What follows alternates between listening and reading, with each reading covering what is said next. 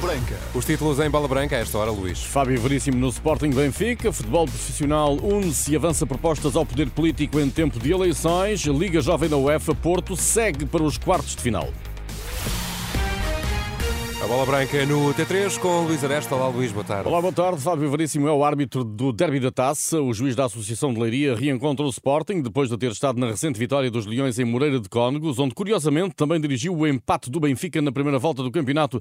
Depois disso, Fábio Veríssimo voltou a estar no jogo do Benfica em Aroca, onde os encarnados venceram por 3-0 na cidade do futebol. Estará o vídeo-árbitro Fábio Melo, especialista da Renascença e Arbitragem Paulo Pereira, admite que o recurso frequente a nomes como João Pinheiro ou Artur Soares Dias tenha contribuído para que o Conselho de Arbitragem arbitragem apostasse desta vez em Veríssimo? Vejo a, nomeação como, como correta, uma vez que a dupla João Pinheiro e, e Artur Soares Dias eh, começam a ficar muito repetidas neste tipo de jogos e, e há outros árbitros no, no, quadro do futebol profissional que também merecem a oportunidade eh, de estar presentes nestes grandes jogos. Paulo Pereira recupera o eh, trabalho irregular de Fábio Veríssimo no recente Gil Vicente Porto, um jogo que de alguma forma traduz aquilo que, na sua opinião, tem sido a carreira do juiz de Leiria. Costumo eh, dizer que Fábio Veríssimo é um árbitro triste, que muitas vezes parece que não, não desfruta daquilo que é a beleza do futebol e a beleza da arbitragem, e, e provavelmente por isso passou, passou ao lado de algumas oportunidades que lhe foram aparecendo, nomeadamente eh, a nível internacional, e acabou por fazer uma, uma carreira eh, mediana. Esteve recentemente no Gil Vicente Porto, cometeu também alguns pequenos lapsos que não, acabaram por não ter influência no resultado final, mas que foram, foram acontecendo ao longo do jogo por, por manifesta distração em relação àquilo que estava a passar no, no terreno de jogo. Opinião do VAR Bola Branca Paulo Pereira, o derby da primeira mão das meias finais da taça está marcado para quinta às 8h45 da noite. Guiócaras, com números poucas vezes observados no futebol português, é a arma mais poderosa de Ruben Amorim, a prevalo os 30 gols em 33 jogos pelo Sporting. Do outro lado estará o melhor Rafa Silva desde que chegou ao Benfica, a par de Di Maria, a grande mais-valia de Roger Schmidt, 17 gols, 14 assistências em 39 jogos, fazem desta época a melhor de Rafa desde que em 2016-17 rumou à luz as individualidades individualidades, as individualidades por si só nem sempre são decisivas, mas o antigo médio do Benfica e Sporting, Bruno Caires, não deixa de reconhecer o impacto que Guiocas e Rafa podem ter no derby da taça. Ambos os jogadores têm, sido, têm tido muita influência, eh, tanto no Sporting como no, no Benfica, e portanto prevê-se que, que, que ambos possam ser desequilibrantes. Sendo que um jogador sozinho nada faz. Bruno Caires espera um Sporting mais ofensivo perante o Benfica que tentará adiar para a segunda mão na luz a decisão da meia-final. Prevejo que o Benfica tenha uma, uma postura mais tática do que uma postura mais ofensiva, porque é uma eliminatória uh, a dois jogos e, portanto, prevejo que o Sporting seja mais acutilante. O Sporting vai jogar perante os seus adeptos, vem do empate, o seu leonino uh, é como fosse, uh, se calhar, uma derrota, e, portanto, vão querer entrar com toda a dinâmica. Bruno Carlos, ouvido pelo jornalista Rui Viegas, aos meios do Sporting falou Marcos Edwards, que em Vila do Conde completou 100 jogos oficiais de Leão ao peito. É uma grande honra atingir 100 jogos para um clube tão grande. É um momento de orgulho. Penso jogo a jogo, mas se atingir mais 100, obviamente que seria bom. Edwards, avançado do Sporting. Amanhã falam os treinadores. Ruben Amorim ao meio-dia um quarto. Roger Schmidt à uma da tarde no Porto. Dois dias do jogo da Taça nos Açores. PP realizou trabalho de ginásio ginásio. Taremi fez tratamento juntamente com Marcani e Gonçalo Ribeiro.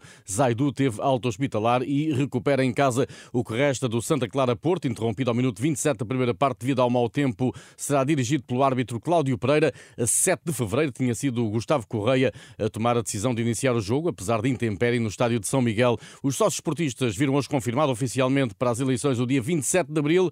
André Vilas Boas reagiu nas redes sociais com um apelo ao voto. É muito importante que todos os associados se mobilizem mobilizem e exerçam o vosso direito de voto. Vamos tornar estas eleições as eleições mais votadas de sempre na história do clube. Contamos convosco. Marquem presença, exerçam o vosso direito de voto. André Vilas Boas, principal opositor de Pinto da Costa nas eleições de 27 de abril. O atual presidente ainda não reagiu após o anúncio oficial da data. Já Nuno Lobo, ouvido por Bola Branca, acata a decisão da mesa depois de nem Pinto da Costa nem Vilas Boas terem aceitado discutir a sua proposta de deixar as eleições para depois de concluída a época. A minha preferência seria no fim do campeonato e pus isso para debate para o Sr. André Vilas Boas e para o Presidente Pinta Costa. Ninguém disse nada. Acho muito bem a data, dia 27. Se não é no fim do campeonato, que seja no dia 27 de abril. Declarações de Nuno Lobo ao jornalista João Filipe Cruz. Na Liga Jovem da UEFA, o Porto de Nuno Capucho teve duas vidas nos Países Baixos e eliminou o Azel Alkmaar nos penaltis depois de ter chegado ao empate nos descontos. Os juniores do Porto estiveram a perder até ao minuto 90 mais 3, quando o defesa António Ribeiro marcou o gol de igualdade. No desempate por penaltis, o Porto esteve de novo em desvantagem, mas acabou por selar a passagem aos quartos de final com um pontapé de Gonçalo Souza. O adversário na próxima eliminatória será o Mainz ou o Manchester City. Amanhã é a vez do Braga defrontar em Itália o Milan a partir da 1h30 da tarde. André Silva de saída do Vitória, o avançado brasileiro de 26 anos prepara-se para rumar ao São Paulo, com o Vitória a encaixar cerca de 3 milhões e meio de euros. O Vasco da Gama também estará interessado em André Silva, que esta época soma 10 golos e 2 assistências em 22 jogos para o campeonato. De regresso ao continente americano também está Geriel De Santis, que rescindiu com o Boa Vista por mútuo acordo, ponta de lança venezuelano, contratado em 2020 ao Caracas. Raras vezes foi opção esta época, depois na temporada passada ter sido cedido ao Cartagena de Espanha. O próximo emblema de De Santis deverá ser o Alianza Lima do Peru.